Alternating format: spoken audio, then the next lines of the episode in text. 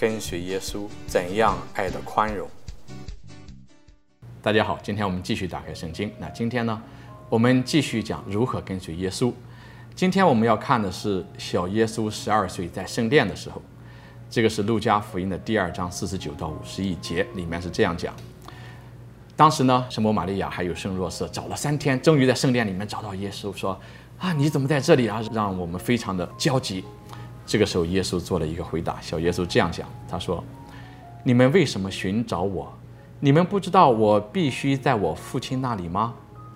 但是他们不明白他对他们所说的话，他就同他们下去，来到那扎勒。属他们管辖。那从这短短的小两小节当中，我们看到小耶稣说的很有道理。说：“难道你们不知道我必须要在我父亲那里吗？当然，天主的儿子当然是要在父的家里。所以呢，小耶稣说的非常有道理。但是我们在这里看到，他的父母并不明白他所说的话。但是我们在这里看到说。”小耶稣并没有选择一定要让他们明白和他们据理力争，没有。小耶稣顺从父母回到纳扎勒，这里特别最后一句说属他们管辖啊，非常顺服自己的父母来到家乡，在他们的管辖之下。那从这样的一个短短的两节当中，我们看如何耶稣是教给我们如何做人，如何处事。如何做一个天主所喜悦的人？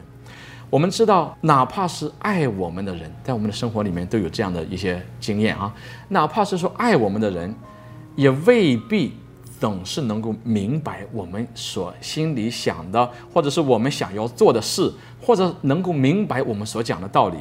那应当怎么办？我们是不是一定要据理力争，辩倒对方，说服对方？还是我们可以给对方时间？允许对方暂时的不理解，让爱德的满全更为重要。那今天小耶稣对待自己的父母的言行，给了我们这个答案。他允许他们不明白，他也允许他们能够有时间去理解。他跟他们一起来到纳扎勒，属他们管辖。所以在这里我们看到是说，跟随耶稣。今天我们要讲的第四课，那就是。道理要讲，但是爱德更要行。好，今天我们就讲到这里，下期再会，祝你平安。